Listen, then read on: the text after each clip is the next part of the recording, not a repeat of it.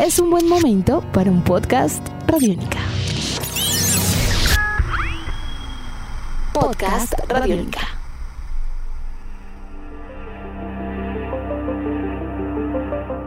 Amigos, bienvenidos a una nueva entrega de En Descarga Radiónica, este podcast que recorre aquellas cosas que nos apasionan y nos encantan y que va desde la tecnología hasta el cine, pasando por los cómics, los videojuegos, juegos de mesa, deberíamos meterla esto de vez en cuando, y juegos de rol. Mi nombre Oiga, es Diego sí. Bolaños, arroba Diego Mao B, y estoy con Iván Zamudio, arroba piloto.espacial.3000. ¡Bravo! ¡Por fin!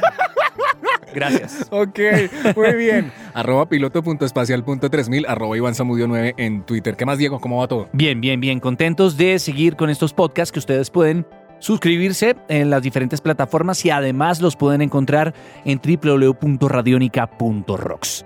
Vamos a entrar en materia. Si usted ya leyó el título de este podcast, sabe lo que va a suceder y es que vamos a hacer un recorrido y un balance hasta la fecha de los remakes live action de Disney. Tan, tan, tan. Empecemos. Bueno, Yo eh, le quiero empezar por preguntarle ok. opinión general del live action de una animación. Empecemos por lo general y después a lo específico. ¿Usted cómo recibe cuando se anuncia el live action de una animación? ¿Cómo lo recibo?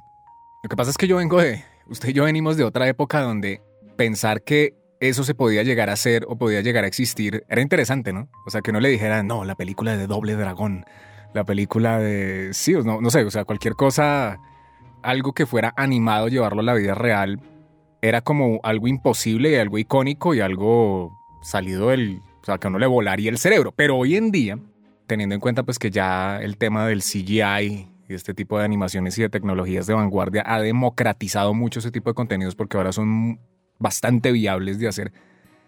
Creo que ha perdido un poco de como de, De impacto. de impacto, pero sin embargo sigue siendo muy atractivo, ¿no? Porque pues obedece a unas narrativas de 20 años por ahí, o sea, de bastante tiempo y recargar eso a, un, a una nueva estética puede ser muy interesante. De hecho, al respecto hay dos percepciones que son muy populares. La primera de ellas es que el anuncio live action siempre era cuando algo se valoraba, era como un reconocimiento. Sí. Cuando algo era muy bueno, alguien decía, esto es tan bueno en animación que merece una reinterpretación en live action con actores y con Hollywood y con cámaras y efectos. Y hay otra percepción que también es muy conocida y con la cual creo que muchos estamos de acuerdo. Una vez maduramos y pasamos, porque también es válido. Una vez maduramos y pasamos el, wow, todo el mundo va a ver lo que yo veo y vamos a ver una reinterpretación porque uno también pasa por ese sentimiento Claro. de aprobación, por así decirlo, de reivindicación, y es que el live action históricamente infravalora o subvalora la animación. Me explico. Una cosa puede ser muy buena, pero si no hay película, era la visión anterior. Si no hay una película live action, No lo logró. no era tan importante. Claro. Y eso está subvalorando lo que es la animación en sí misma y que es un arte aún más Complejo. maravilloso y complejo de lo que muchos esperan. Era la visión de que si es animado es para niños y cuando le hacemos live action es para que todo el mundo lo vea.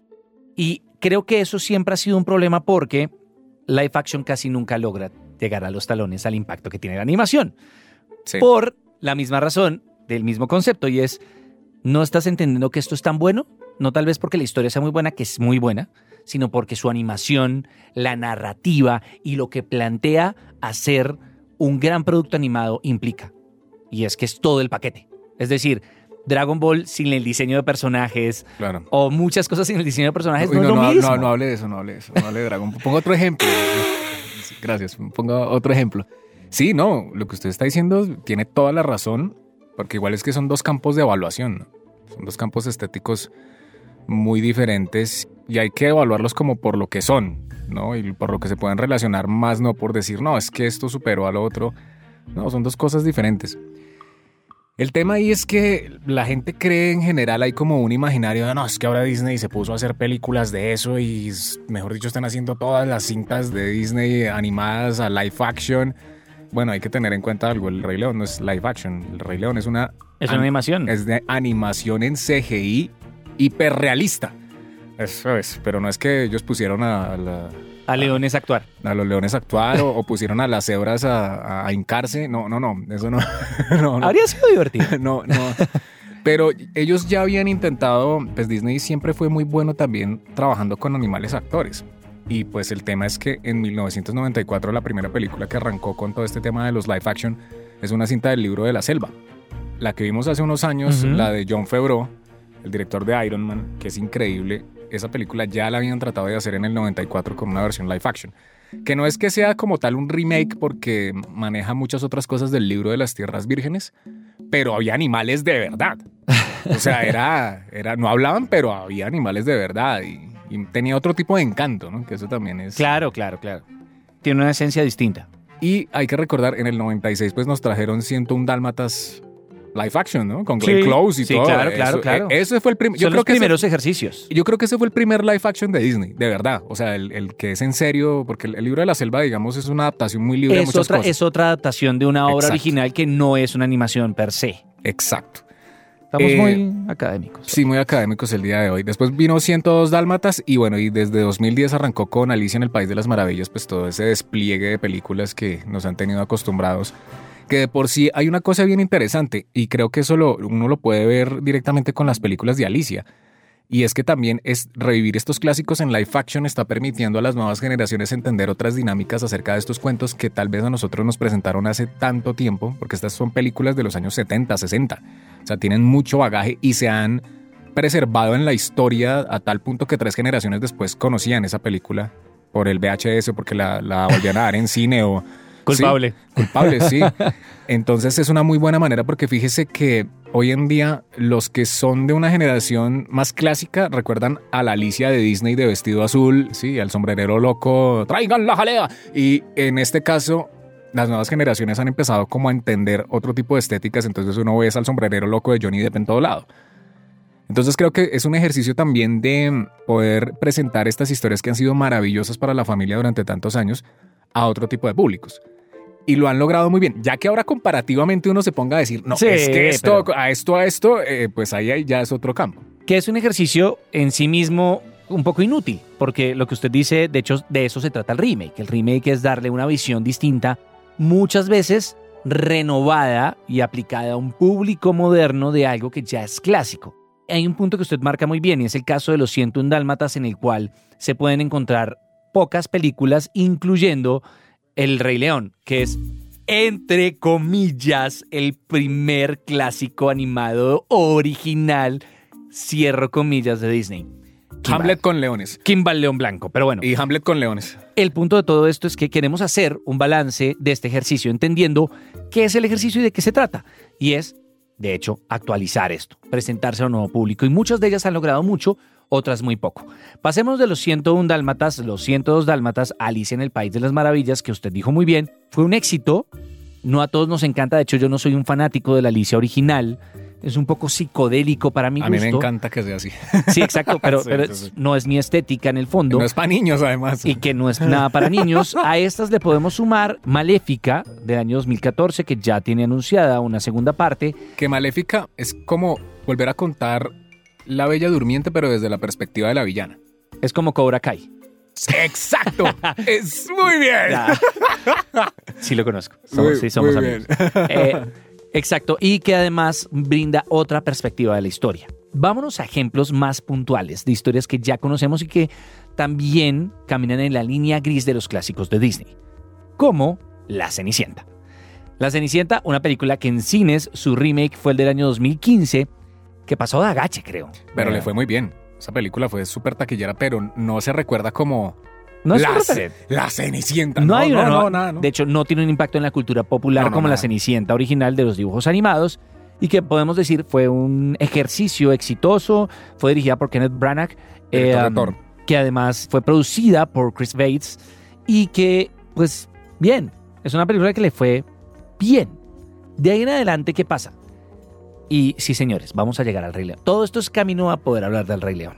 Y es donde yo siento que fue el primer guiño claro y oficial. Y es que John Favreau dijo, ¿y si me dejan hacer el libro de la selva en CG? ¿Qué tal? ¿Qué tal? Y con unas voces brutales. Y con unas voces, y si me va bien, papá Disney me deja hacer el Rey León. Ahí es donde yo creo que Disney dijo, pues esto funciona, han pasado años decentes y Hagámosle. podemos tener un buen calendario robusto de películas de aquí a que se nos ocurra un gran nuevo éxito o compremos otro Pixar, hagámosle. Y llega el libro de la selva, 2016. No, ya, y el libro de la selva es fuera de serie. ¿Qué hace exitoso al libro de la selva de John Favreau? Bueno, el éxito con el libro de la selva ahí radica en algo bien importante y es que con usted lo hablamos después, la semana siguiente de que estrenaron El Rey León. Y es que esas películas manejan, no sé si llamarlo erróneamente realismo mágico, pero es un tema donde sí, los animales hablan, pero no se calca directamente la animación como era, o sea, digamos... No son antropomórficos, exacto. no son conductas Exacto. humanas. Eso y que hay cosas, ciertos momentos en las películas donde pues recurren a otras cosas más aterrizadas que lo hacen más reales. ¿sí? Entonces, a pesar de que esas películas llegan a ser muy fieles en cuanto a estructuras, pues cambian ciertos momentos para que, oiga, pues aquí esta canción de pronto no, no la cantemos tan así, ¿no? O sea, cantémosla un poquito más aterrizado porque pues estamos con un niño de verdad y... Entonces yo creo que ese ha sido como el encanto de, de esas películas. El libro de la selva a mí me pareció... Es una gran obra, es, es una gran reinterpretación Uf. de la obra. ¿Qué fue lo importante también en el libro de la selva? Y es que, como dijo usted, trató de bajarle el tono y además reinterpretarla por completo. Es decir, no me siento yo viendo un cuadro a cuadro calcado de la animación, entendiendo que no aplica, no aplica en, porque son animaciones, de hecho, también, pero no aplica en el CGI o ver un animal hiperrealista cantando, bailando, o ¿cómo es que se llama el, el oso? Balú. Balú. Pues un Balú ahí. No, Balú sigue teniendo su encanto, pero cambia un poco. Y esto creo que fue lo que primero le mereció nominaciones, premios, reconocimientos, premios Oscar, e- etc. Y que creo que de ahí Disney dijo, bueno, bien, John, te ganaste el derecho. El respeto. De aquí a allá vamos a ver qué sucede porque tenemos Alicia Through the Looking Glass, que es como una especie de continuación para Alicia en el País de las Maravillas. Bueno, que eso sí está directamente ligado a los libros, ¿no? Porque ese es el título del segundo libro Exacto. de Alicia. Yo no la vi, entonces no puedo opinar. Bien, no, bien. Bien, pero ya, Bien, o sea, bien. Es que hay- ahí hay otro tema y es que eh, le dio continuidad. le dio continuidad y aparte de eso ya no estamos hablando de un remake, ahí estamos hablando de una obra original porque ya... ya Una se- adaptación. ya- Estamos hablando de una exacto, adaptación. Una adaptación original, o sea, una nueva adaptación de algo completamente nuevo porque Alicia a través del espejo nunca se había llevado, al- digamos, en la película anterior ya se habían dado guiños de a través del espejo. Era muy en el País de las Maravillas, pero ya aquí se meten de lleno en lo otro. Entonces, digamos, yo creo que es por decir algo, pero considero que tal vez esto pueda llegar a apuntar, no quiero decirlo así porque puedo entrar en, en terrenos pantanosos, pero fíjese, una nueva creación en este tipo de animación puede dar más allá del remake a convertirse en un reboot, de cierta manera, porque Sí. pues al presentar una segunda parte con una historia original ya se desprende obviamente de ser una adaptación. Entonces eso es, creo que es muy interesante. No sé, yo pensaría el día de mañana, no sé, ojalá no sea con eso, pero imagínese donde hicieran El Rey León 2, El Reino de Simba, pero en CGI con otra cosa, o hicieran una segunda parte del Rey León, pero con otra cosa nueva, ¿sí?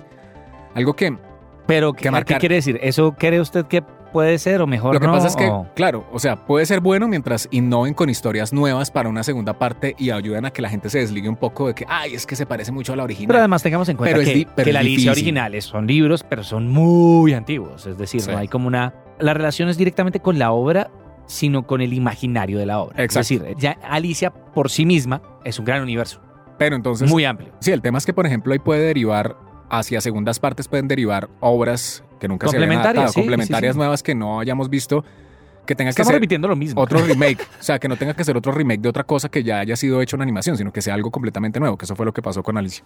Y de hecho, que fue lo que pasó con Christopher Robin. Con que- Christopher Robin, que eso es como una tercera parte, un adendum Eh, de... Ahí nos saltamos la Bella y la Bestia, ya volvemos ahí, pero porque son dos ejercicios muy distintos. El de Christopher Robin fue muy cercano a lo que dice usted, que también fue muy parecido a que no, no aplica dentro de las animaciones, pero que fue lo mismo de Mary Poppins, y es aprovechar y continuar, expandir el universo, dar más información, lo cual es bienvenido. Christopher Robin la vi, no me generó pues mayor impacto, tal vez porque tampoco era tan cercana a Winnie Pooh.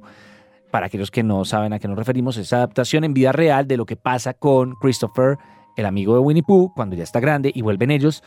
Un ejercicio muy bonito que además recuerda a otro oso que se me olvida, británico, Paddington. Paddington. Creo que ellos dijeron, si Paddington funciona, hagamos, funciona Christopher hagamos, Robin. hagamos Winnie Pooh. Ok. Y nos lleva a la siguiente película, que es un año atrás, de hecho, que es La Bella y la Bestia. Creo que es el primer ya ejercicio duro y claro de llevemos esta adaptación completa de la película, como la conocían, con las canciones, porque ahí ya es un elemento muy importante. Ya con La Bella y la Bestia estamos en la parte de las canciones de Disney, canciones Los que la musicales, gente- claro. los musicales. Además que estos son musicales, musicales animados y esto es llevado con el concepto de musical. Y fue un éxito. Sí. Yo la vi, me gustó mucho, me divertí. Además, tenía a Emma Watson, tenía un gran cast, tenía una gran animación.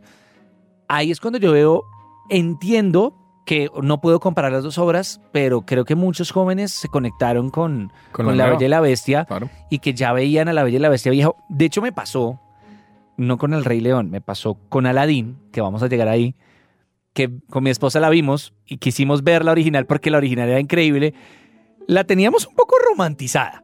Y la animación no era tan increíble como la recuerdo, las canciones no eran tan increíbles, estaban muy bien, pero también el ejercicio actual estaba bien. Creo que La Bella y la Bestia logró eso. Sí, es que no sé, claro, ahí yo me devuelvo un poco, ahora sí voy a comparar las dos cosas, pero creo que a veces hay como una cosa romántica en las animadas que uno de pronto le siente como más humanidad a veces a las cosas, Es más cálido. es más cálido, de pronto en estas otras a veces no, en La Bella y la Bestia a mí no me terminó de gustar muchas cosas porque a pesar de que La Bella y la Bestia es una película pues para niñas, pero es un clásico, además basado en literatura francesa, y el tema ahí es que no, La Bella y la Bestia es una peliculota. No por nada estuvo nominada a cuántos premios Sí. Oscars. Fue una película revolucionaria en su momento porque logró, logró muchas cosas increíbles. Además, la tacita, el hijo de la señora Potts, ese es el héroe de la película. Sí. Sí, él, sí, todo el- sí, eso es como Grumpy. Eso. Sin ese man no se puede No hacer pasa nada. nada. Entonces es eso, pero digamos ya en temas comparativos, o sea, no en temas de entre gustos no hay disgustos, mejor dicho. Pero de pronto uno a veces en las animadas uno le siente un poquito más como ese calor, como ese sentimiento. ese- Sí, ese es más honesta, es más inocente, está dedicada a ese público, verla en live action. Uno siente las cosas distintas, por eso es que decimos que la animación tiene un valor que es intrínseco al hecho de lograr transmitir y narrar con esos recursos. Pero le fue bien, yo la disfruté, estuvo muy bien, lo cual nos lleva a tenemos unos casos de éxito en diferentes escenarios. Y cuando ya todo el mundo dijo, listo, descansamos, Disney dice, eh, eh, eh, eh, eh, No, no, no. te Te, tengo, te tengo un plan. te tengo un plan. Te tengo un plan. Te tengo a Dumbo con Tim Burton, te tengo a Aladdin con Guy Ritchie. Y ya para que dejen de preguntar, John Favreau está la- trabajando el Rey León. Ahí fue que todo el mundo dijo, ya no vamos a evitar que esto suceda. La revolución es un hecho. Sí, ya. Dumbo no le fue muy bien. No le fue muy bien, pero fíjese algo que Estamos hablando de un clásico de 1941. Yo no me acordaba que Dumbo fuera tan viejo y es que Dumbo es muy viejo. animaran tan bien en esa época. Sí. No, y, y le cuento donde lleguen a hacer una película de Pinocho. El reto tan brutal que va a ser eso. Se las... eh, ya vamos allá va. Porque Ya- es ya que, vamos bueno, lo digo es porque Pinocho es una película, yo creo que para mí, para mí, Iván Zamudio acá, lo digo en este podcast, para mí Pinocho de Disney es una de las mejores películas de animación de la historia. Y es una de de las mejores películas de la historia. De la historia además, bueno. Con Dumbo, claro, muy vieja, pero es que igual eso ya se venía cantando hace muchos años. Yo creo que por lo menos unos 15 años Tim Burton estaba detrás de hacer Dumbo. Porque hay que recordar el estilo y la poética de Tim Burton. La poética es hablar acerca de los diferentes, de los raros. Entonces él por eso hizo a Batman, por eso hizo al joven Manos de Tijera, porque son muy parecidos a él, son personas que han sido apartadas de alguna otra manera. Y Dumbo es eso. Yo vi Dumbo, obviamente pasa lo mismo, ¿no? Uno, le, uno siente más el- esa afinidad, ese corazón que tienen las películas animadas. Pero acá, digamos, lo onírico es. Obvio, no podían poner un ratón hablando y Tim Burton no lo iba a hacer. Cambiaron muchas cosas, obviamente, de argumento a poner humanos al tema. Manejaron una reflexión ambientalista que tal vez en la otra película no se tocó, pues porque era hace Otra mucho, era, otra, otra época, época. muy diferente. Pero lo onírico es, es brutal. O sea, cuando Dumbo vuela en esa película, uno dice, wow. O sea, sí, sí, sí, esto es, muy, es es- bonito. es mágico. Pero la película obviamente no, no lo logró porque es una cosa que sí, Tim Burton se tomó muchas más libertades para poder llevar a Dumbo. Esto no es tan calcado como la, creo que Tim Burton aquí cambió muchas cosas con respecto a, a su idea y con respecto a lo que era la película original. Entonces, si lo notan, estamos ya viendo un patrón en esto. y es que está la película calcada, la película que trata de desmarcarse y la película que voy a hacer la misma historia, pero como se me dé la gana. Son las tres, las tres aristas. Esta fue la voy a hacerla como se me dé la gana. Como Tim Burton, ¿verdad? Como Tim Burton. La que le sigue es Aladdin, que salió este año, Oiga, en mayo yo- de este yo, año. Yo hago una fe de ratas, yo no vi Aladdin. Ok. Porque me dio, o sea, yo soy de los que... ¿Se indignó? Yo me indigné un poco, la verdad. Guy Ritchie venía de hacer la espada en la piedra. No, Guy Ritchie viene a hacer muchas cosas. Venía, pero- venía- que, que era el rey Arturo, que- no me acuerdo si la, la de él era la espada o el rey Arturo, en fin, Sí, era una nueva versión del Rey Arturo. una nueva versión del rey Arturo. Cogió a Aladdin y esta fue la versión de voy a volver a contar la historia sin desmarcarme ni nada, voy a contar la historia. Mi versión, pero la misma historia, pero tampoco me va a enloquecer. Los primeros 15 minutos es Guy Ritchie haciendo lo que se le da la gana, porque tiene que haber una persecución, tiene que haber frames raros, Una- cuadros y raros. que haber- y había golpizas a lo y Guy había Ritchie. golpizas y había ta- ta- sí, sí. todo. Guy Ritchie siendo Guy Ritchie. Después, déjeme decirle que la película es muy chévere. Muy chévere, tiene un casting muy divertido. No entiendo por qué en plena época del CGI tan increíble habrían pintado a Will Smith de azul como lo hacen con Gamorra y con su hermana de colores y ya, porque la animación de Will Smith es bien regular, déjeme decirle. Es que eso le quería preguntar. Y le quería preguntar por Will Smith. O sea, No, la que- interpretación de Will Smith, no, la interpretación, la interpretación de todos los personajes o es, sea, es buena y esa parte es o sea, no- tiene nada que ver con Ron Williams. No, Perfecto. e- es cumple el papel de Roy Williams, pero no es Roy Williams, Muy bien. es el príncipe del rap. Perfecto, perfecto. Entonces- Eso es. La película es bonita, es cálida, tiene mucho carisma. Los personajes uno termina enamorándose de ellos. Aladdin me parece que el casting, o sea, Falcao yo no sabía que podía actuar tan bien. Pero, pero es tremendo, es muy chévere, es muy bonita, me gustó mucho, me pareció muy divertida y Will Smith se hizo un gran papel. Ahí es cuando digo, se le rinde tributo a la obra, pero con respeto, y vuelve a cumplir la función que hablamos de este tipo de películas, y es, hay muchos jóvenes, muchos niños que van a conocer a Aladdin por esto. Es que esa es la idea. Y en mi caso, lo único que yo quería era conseguir a Aladdin de Super Nintendo y volverlo a jugar. Yo también. Muy Era bien. todo lo que yo quería hacer. Muy bien por eso. Muy bien. Nos vamos a la tercera de las posibilidades. Ah, sí. Qué buena película, ¿no? ¿Cuál? El Rey León, ¿no? ¿Pero está en serio o me está...? No, en serio. Es muy buena. A mí me gustó. A mí, Sí. a mí me encantó. A mí me encantó. Yo les voy a A decir. mí, a mí, a mí, Diego Bolaños, por favor en los comentarios, si quieren enviar correos, envíennos correos a RTBC. A mí me encantó. A mí me encantó.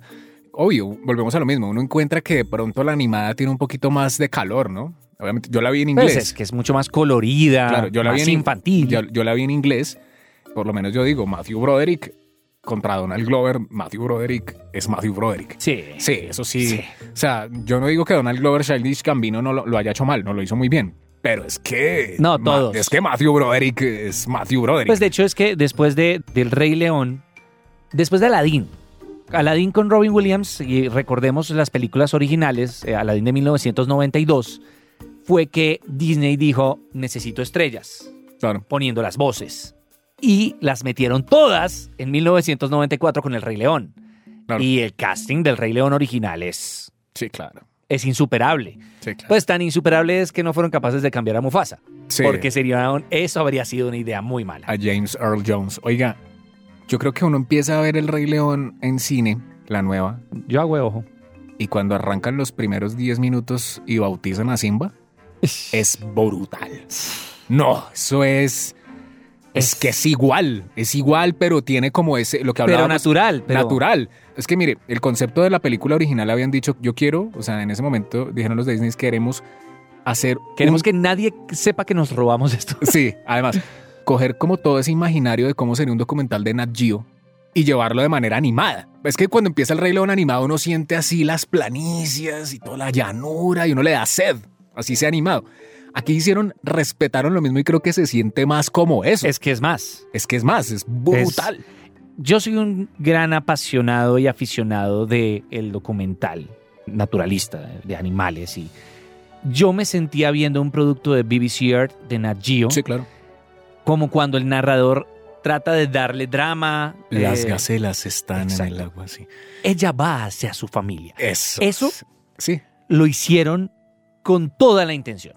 Es decir, la música, Hans Zimmer llegó y dijo, eh, la música es increíble, yo no me voy a superar a mí mismo, voy a cambiar este tema.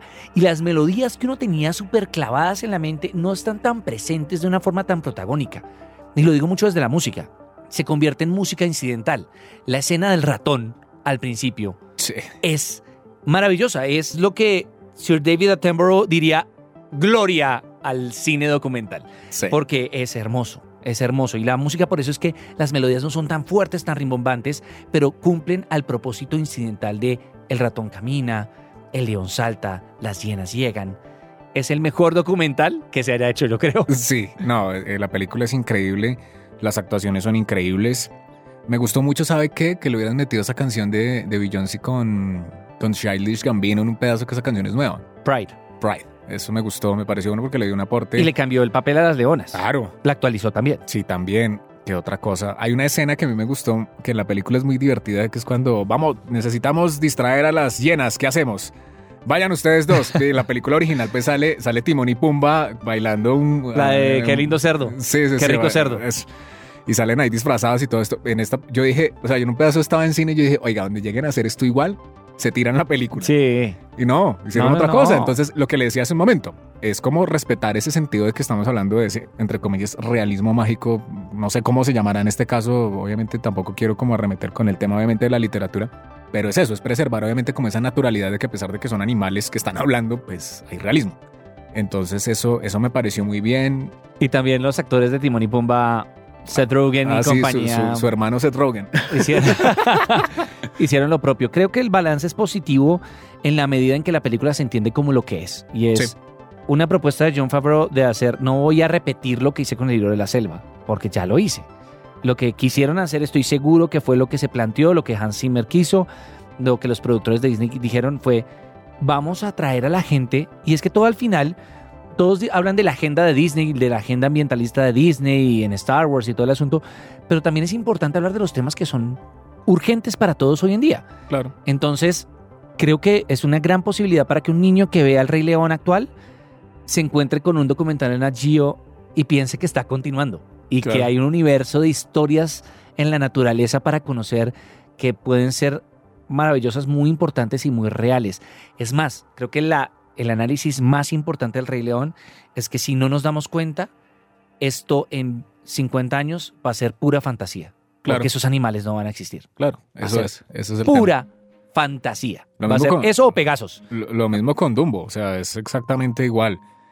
Esto es una maquinaria imparable. Obviamente estamos hablando de que son casi 100 años de animación, de trabajo con Disney y O sea, hay de dónde agarrar. hay de dónde agarrar para hacer muchas películas. Mire, yo espero que Mulan sea muy buena.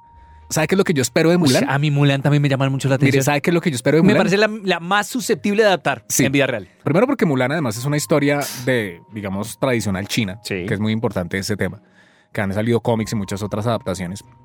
Pero el tema ahí con Mulan, yo me espero una película wuxia, al estilo El Tigre y el Dragón, Sí. pero con Mulan. O sea, Con yo Mulan. espero así, volando ¿Cómo se con espadas y todo así. ¿No le molesta que no esté el dragón? No, no, no, me molesta. Balance hasta ahora. Bien. Oiga, pues, ¿qué, mientras- más, qué más viene? Eso es lo que le voy a decir. Primero, Ok. balance hasta ahora.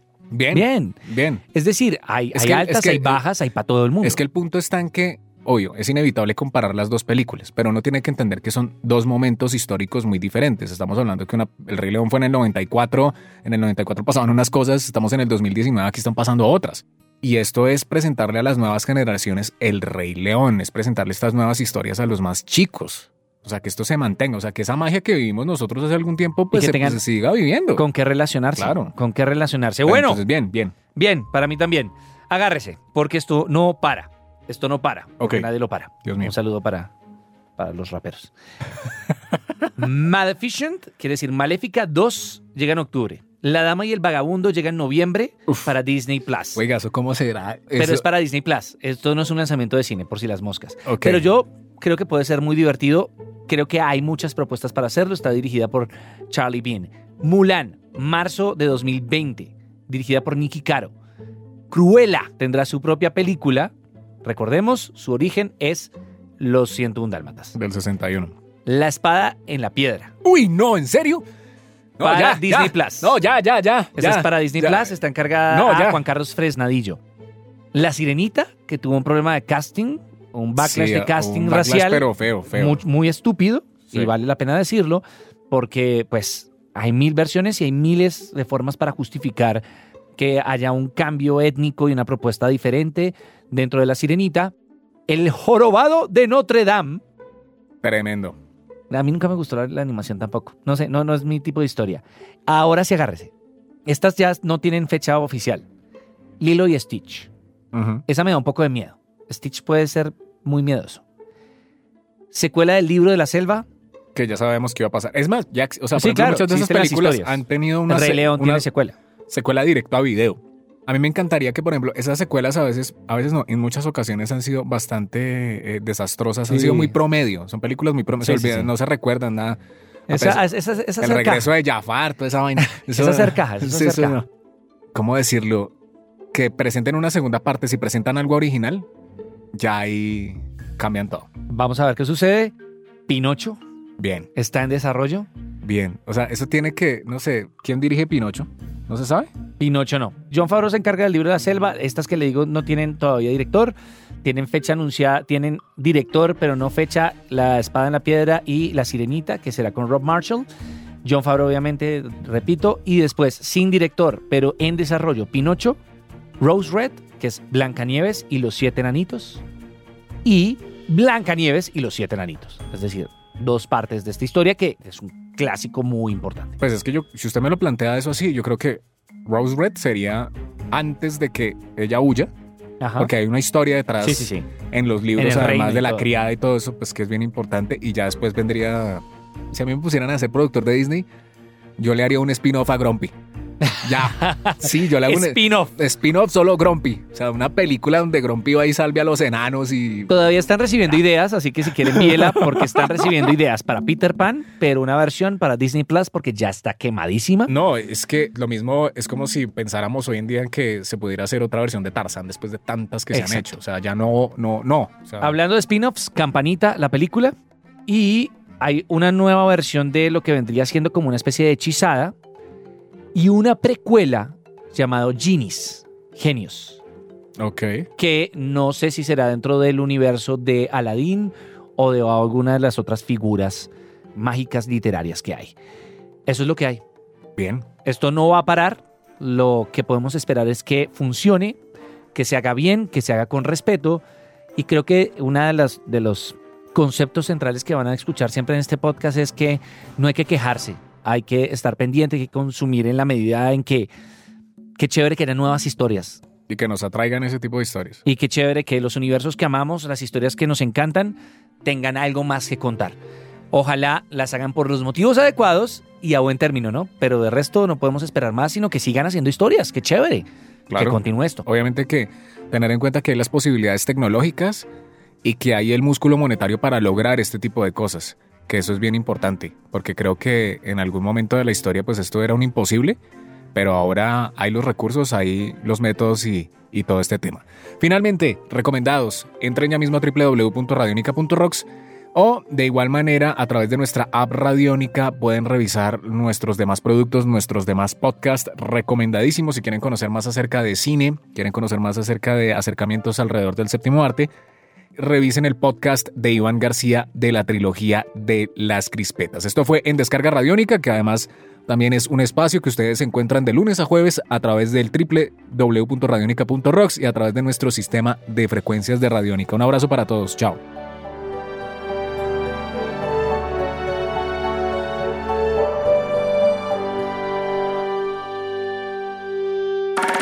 Nuestros podcasts están en radionica.rocks, en iTunes, en RTVC Play y en nuestra app Radionica para Android y iPhone. Podcast Radionica.